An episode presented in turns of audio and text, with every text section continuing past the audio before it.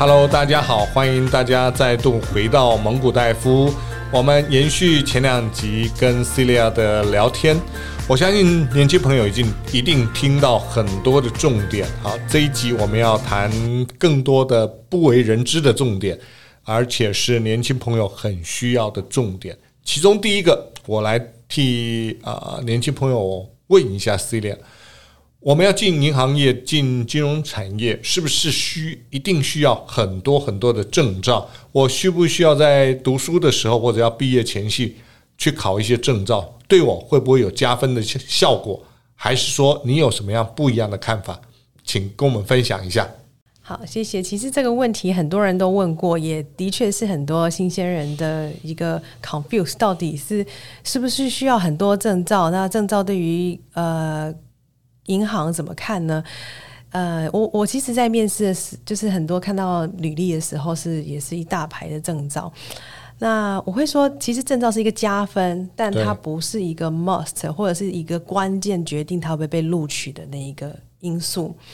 那我我我举个例子，就是我在研究所分享一下我同学们在做什么。OK，我同学们呢，大概可以分为两派，就是努力进取的分两派。嗯，一派呢，就是一整天都在考证照，他可能除了 CFA，他可能就很会考试。嗯，那所以考 CFA，然后又考什么？诶、欸，金融有没有信托啊？或者是是一些证券啊等等啊，一大堆的证照就一直不断的在考。嗯，然后或者是修修课，但是比较少出去这个业界去做一些实习或了解外面的一些呃状况。嗯，那另外一派呢，是疯狂的去做实习啊。但可能他就证照上比较没有花那么多的时间，对，又或者是他只有一两张。嗯。那如果说最最完美的情况，您能有一两张比较困难有价值的证照，然后搭配上实习，我觉得这个会是比较好的。那后来我来，我们来谈一下那两派最后毕业的出路好了。嗯哼。事实上，在实习经验比较丰富的。拿到工作的这个机会，相对看起来是比较高的。哦，这个颠覆一般传统的想法，嗯、能不能多讲一些？为什么？嗯、呃，主要是因为呢，他们会对于产业的一些经验，以及呃这个金融机构的了解的程度会比较深。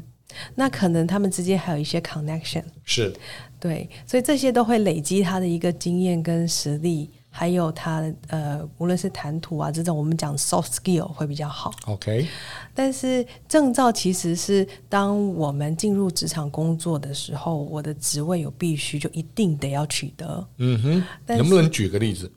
呃，比方说，现在银行您需要负责信托业务的，是就必须要有信托的证照。OK，要卖外汇衍生性商品的，就需要有这个外汇衍生性商品的这种证照。OK，对。那如果是在证券的，可能要一般营业员或者是高等业务员的证照等等。嗯、对，但这都是法规对于你的工作的性质做的一个最低的一个标准。规范，规范，所以等于是你到那个 job 或者那个职位的时候，你才需要去考啊，不一定要先考起来放着啊。对对对，通常都会认为你都会拿得到的啦。对，所以不如把不，与其把这些时间全部花在考证照，我会建议多去外面看一看，嗯、去了解一下产业，嗯、去充实其他的能力。OK，更可以知道说产业需要我们什么样的能力嘛，对不对？没错，没错。OK OK。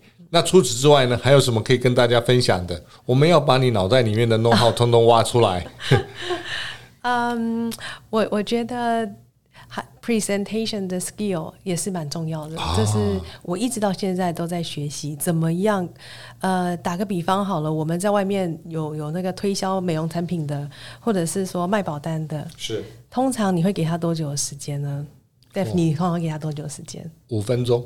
哦，你擅长的，一般不是三分钟就结束了。如果他谈的，哦，让你觉得他在，我是说有 appointment 的啦。哦，有预约的，对，是吗？如果没有预约的，我可能是我会很有礼貌。以前我是马上挂掉了哈，嗯，那现在这个比较有绅士一点，我觉得这样给那个年轻的业务员呢，不是那么对等的机会不好，所以我会先听他讲一段，看他能不能吸引我。这段可能是十五秒。到二十秒，嗯，那也给他一个机会嘛。讲完如果不吸引我，我会说谢谢你，我不需要。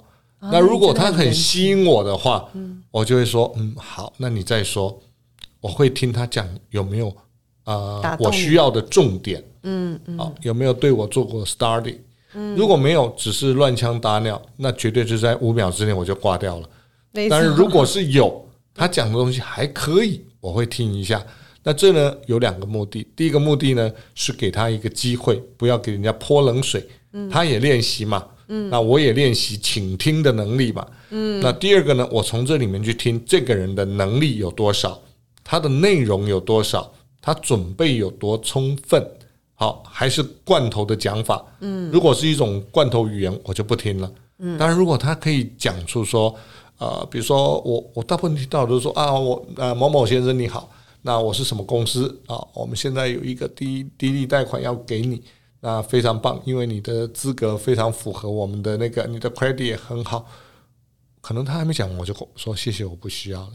但是我曾经接过一个电话，他打过来，林先生您好，如您可能不需要我们的贷款，因为你的 credit 非常好。我想如果有机会，你们让我您您让我知道什么样的贷款条件会是符合您需要的。哎，我一听就这个家伙跟人家讲的不一样，对对，哦，那我就说哦，那我怎么给你呢？啊，我的联络电话是什么？我再 text 给你。嗯，我对他印象就不一样了，没错没错，因为他讲的不一样，对，好，所以呃，我想我们每一个年轻人应该都都这样去练习一下自己的思考能力。我相信那个年轻人应该也是毕业没多久，但是他是有经过思考的，嗯。要不然他不会传递出这样不一样的价值。没错，我认为这会应用到各个层面，包含面试的时候，是包含未来在职场对于客户、对于上司、对于呃会议上的一个表达，是都是这样的，完全不一样。其实我我觉得每一不无论是哪一个角色，在听众的本身，嗯、可能三分钟就已经决定了成长他的一个感受了。对对，所以就是我会给呃年轻的的。呃，这些刚刚出社会或者是一到三年的一些伙伴们的建议是说，可以去练习，让自己可以在三分钟之内讲一些不一样的东西，对，表达重点，让对方听得很想要再听下去。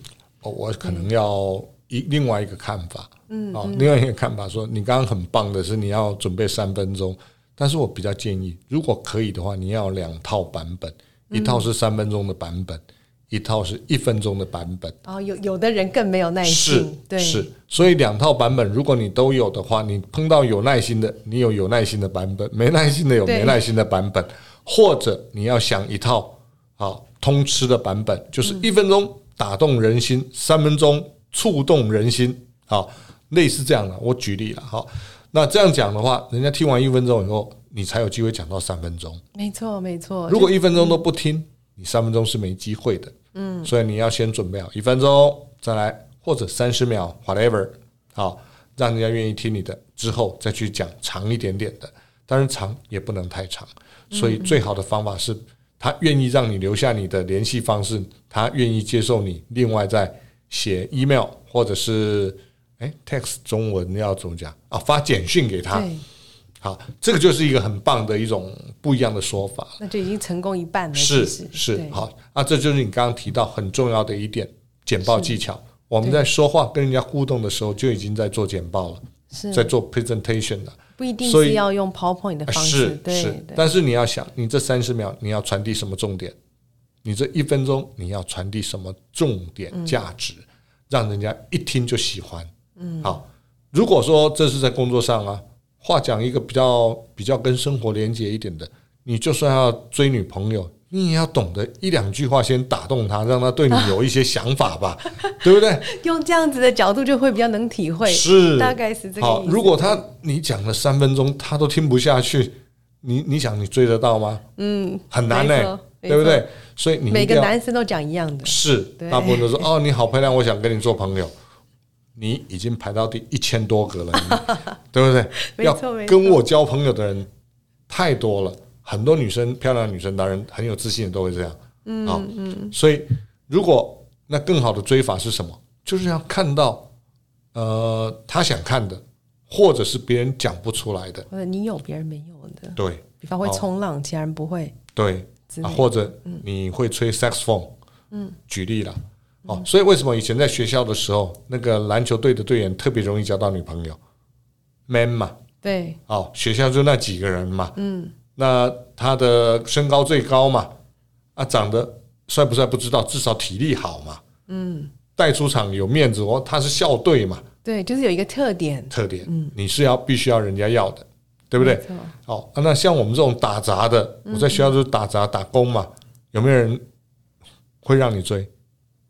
一般我不知道了哈，但是一般会去打工的不会去追女朋友，因为没时间，不是他不喜欢，对不对？对。但是因为那时候的没时间，你会增加什么？没交到女朋友，你是看起来是损失，但是。我们如果用 Celia 的一个名词来讲，你增加了实习的机会，你在工作当中你会历练到别人没有的价值跟经验。嗯，所以啊，鱼与熊掌不可兼得，但是你一定会收获到你要收获的。只是你在打工的时候，不要把它当成是一个简单的工作，你一定要把它当成是一种很棒的历练。那你在这个打工的过程当中，你要学到什么？好，学到沟通的技巧，学到办事的效率，学到流程的改善，或学到创新的想法，自己要有一些一些准，呃，心里要有谱。如果你没有谱，那只是一个工作的话，你就是为工作而赚钱而已，你学不到什么。如果是用学习的态度去看这个工作，那你会学到很多很多的经验，而且这些经验是可以未来书写在你的履历自传上面。人家会看到这个价值，对不对？没错。好，讲到这，我觉得可以谈一谈，呃，实习的选择。哦，很很多人很好哦。对，可能有些人会选择去同个行业，嗯、金融、私人银行啊、一般银行啊等等等等。也有的人会去选择做一些比较呃劳力密集的一个实习，到麦当劳啊，嗯、到。呃，星巴克啊，或等等，其实我觉得没有绝对的好或不好，嗯、就是说到底选择哪一个实习，但是要很清楚我为什么去。对，当有人问你的时候，你能说得出来。是，对。总不能说我到麦当劳是因为时薪一百块比那个肯德基九十块多十块，嗯、这样就是一个好像没有很 make sense 的一个。我我我我觉得其实不同的实习经验啦，都不管是学术或者是产业，还是说是在一些嗯一些服务业等等的实习经验，都是蛮有价值。但是我们必须了解我为什么去，对我未来是要训练怎么样的能力，大致上是这样子。对的，这个是很好的一种呃，另外一种思维了。好，嗯、那我们在工作上呢，刚刚我们提到了呃证照，提到了要多一点实习，可能比考证照也许重要一点点。好，那在整个工作的过程当中，你之前两集也提到了，我们目标要明确，嗯啊，设定一些明确的目标，来让自己能够在啊、呃、职场里面啊、呃、step by step 的去往上啊、呃、被 promote。那除此之外呢？如果都做到了，我就一定可以进去吗？我不知道哎、欸，因为我我想要了解一下，呃，以金融单位他在选材的时候，嗯、你能不能跟我们分享一下，他最看重的是哪几个能力？呃，这分两个阶段来回答。第一个阶段是还没有进入这个金融机构的时候，嗯、首先我们会看的是履历，嗯，到底他的这个履历。呃，就会代表着他的一个学术的能力，会先，因为通常都可能是刚毕业或毕业两年之内，他的学术能力、实习经验等等，然后在面试的时候了解他的积极程度，嗯，还有他对于呃未来工作的一个想法，跟我们公司文化是不是一样的？呃，打个比方，为什么现在很多？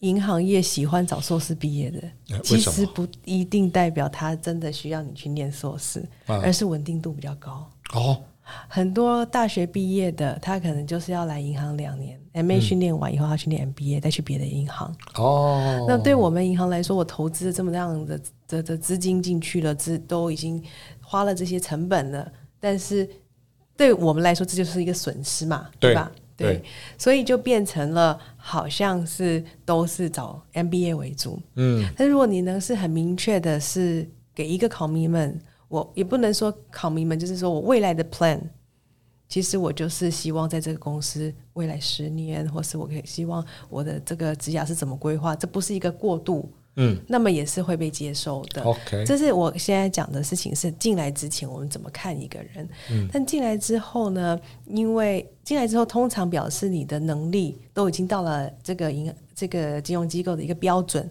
跟文化也都是很相同的，对。再来看的就比较像是积极程度跟你的 personality，Okay. 到底适不适合做这一项业务？嗯哼，有有没有办法胜任？对，这个比较像是个性层面。OK，对。所以在这边呃，我们必须要很清楚知道自己的个性呢，嗯，到底适合哪一个职位了。好。那如就像你讲的，如果你比较喜欢做 front end，那你的个性就比较要啊阳光、快乐，喜欢与人接触。如果你要做的是 back end，那你你个性保守的话，可能会比较适合做 back end。当然，两边有不同的专业价值。当然你在工作的过程当中，你有没有碰到那种压力很大、挫折感很重的时候？如果有的话，你是怎么样排解的？有，常常有，应该是说每天都有吧？哦是哦，这么严重吗？现在金融业很压力很大，压力非常大。是。那我我我觉得主要有分几个几个部分啦，尤其是那种高强度的工作，嗯、像是交易式的，嗯，大部分他们会做一些更高强度。强度的一些运动，嗯，呃，比方说有点类似像极限运动，OK，或是单车环岛，然后还有这个呃爬山，然后可能爬好几天，嗯、或去喜马拉雅山做一些等于是一些极限的一些突破，嗯，那他们的一个理念是说，当这一些身体的极限我都能突破的时候，我工作上的压力就没有这么。没有这么大，相对起来好像就比较、嗯嗯、比较小。除此之外，运动的确也是可以增加我们一些正面的能量。对，那我呢，其实不是属于那种很爱极限运动的人。对，对我来说，我是比较喜欢聊天讲话的人。OK，所以我在排解压力的时候，我是会呃，比方中午的时候啊，或者是说下班的时候，就就找几个同事啊、好朋友，我们去聊聊天，嗯，然后可能喝一点。就放松一下，嗯、对。那那有的时候压力特别大，比方一个项目只进行了一个月，那一个月都非常的的的的 intense。对、嗯，这种时候呢，我反而会休息个一两天。嗯。那么它会让我很快速的再回到我的战战斗力。OK。就是说，一个橡皮筋要有放松跟要拉紧，就、嗯、永远绷紧的话。其实是很难很难维持维持下去，完全能懂。但是哎，很哦，我现在才知道说这个金融业的人比较喜欢极限运动的原因了。哦，原来是因为高压嘛，好，所以他要极度的释放自己了。哦，但是释放的方式有很多种，那运动是一个不错的方式。另外，哎，聊天其实是更不也是一个很好的方式，虽然它不同。其实聊天为什么可以舒压，你知道吗？因为第一个，呃，你可以把你的呃困难、烦恼适度的讲出来，嗯，这是第一个。第二个，你会听到别人的烦恼跟困扰，没错。好，所以相较之下，你的也就不算什么了。有时候听到更更辛苦的、更惨的，就觉得嗯，我其实蛮幸福的。对，这是一个。第第二个是舒压，就是说一直聊天过程中，我可能也没有要得到对方给我答案。对，我自己在讲，有时候是对自己讲，讲完以后我自己就通了，对，就有答案了，对，或者是我就释怀了，是是，对，所以呢，这个都是我想，刚刚不管爬山运动、极限运动，或者是聊天，嗯，你们会发现一个事实，其实幸福是比较出来的，啊，真的是这样。好，你有比较，你才知道你幸福。嗯，今天我们在台湾，很多人都说，哎呀，我们这边苦，那边苦。那我们跟柬埔寨的人比起来呢？跟缅甸人比起来呢？太幸福了，对不对？真的，真的。啊，那有些人说：“哦，我一个月才才赚多少钱？他为什么这么苦？哎，台北市的房贷怎么这么重？”其实大家都忘了，也不是只有他重啊，大家都重嘛。这是第一个。第二个，现在住台北市的人，他是一开始就住台北市吗？不一定，他可能是工作了二十年，辛苦了二十年，所以他才住到台北市来。那他是一开始就买台北市的房子吗？不一定，他可能是先买啊、台北县现在的新北市的房子或者桃园的房子，买完以后再存一笔钱以屋易屋，因为现有买的房子也增值了嘛，所以他比较能追得上物价的一些啊、波动。好，所以都是要有方法来让自己创造不一样的幸福感啊。对于我觉得抱怨无济于事，但是有目标、有方法的去 improve 自己，去充实自己，那那个是很重要的一个人生的过程。嗯嗯。好，讲到这部分，我 echo 一下，我觉得。我发现很多在职场上表现很优异的人都有同一个特质，嗯，就是很正面啊。是，我觉得这这个这个特质非常重要。但往往有一些很负面的人，其实会跟你讨论一些很负面的事情的时候，他也会把这个负面的能量带给你。是，所以我会比较建议，如果你的朋友是这样子的，你就尽量少跟负面的朋友在一起。在一起是，他会降低你的正面能量。对对，对，所以呢，如果你碰到负面能量的人呢，我我如果非要跟他在一起不可，比如说他是你的姐妹，你没办法，或者你的兄弟，你没办法拒绝，你就应该要传递正能量。对，好，去引导他。如果你是可以选择的，我们就尽量少接触。或者接触的时候传递给他听跟不听，我们没办法决定，但是我们传递一个正念给他。但是你刚刚提到一个很重要的，一些呃在上位的企创业家，他们有哪些特质？我发现他们都有几个共同的特质了。好，那商业上的特质我不讲，我想讲个人的个性上的特质。第一个，他们都很积极，嗯。第二个，正面。第三个，懂得反省自己。好，第四个。啊愿意分享，第五个大部分都很诚恳，第六个也不会摆什么架子，第三个他们会追根究底，找原因，看关键的原因，好，第四个他们会笼络人心，懂得尊重别人，是好，所以这些都是我看到一些创业家成功的人，不一定创业家，只要是成功的人，大部分我也在你身上看到这样的特质。好，我是没有，我少很多，但是大部分人都会有这些特质。所以，如果未来年轻朋友你想要成功的话，你可以检视一下自己有没有这些特质。有这些特质的话，我恭喜你，你具备成功的基本条件。但是还要加上努力，还要加上你不断的自我再学习，还有要加上你能够抓重点的能力，加上你的计划能力，最终你要有很强的执行力。这些执行力必须是有效的执行。而不是瞎忙的执行，嗯，这些都是年轻朋友需要特别注注意跟知道的。那我想今天呃很高兴跟大家分享到这里，我们非常谢谢 Celia 来带给我们这么多这么多的一些创意想法，很棒。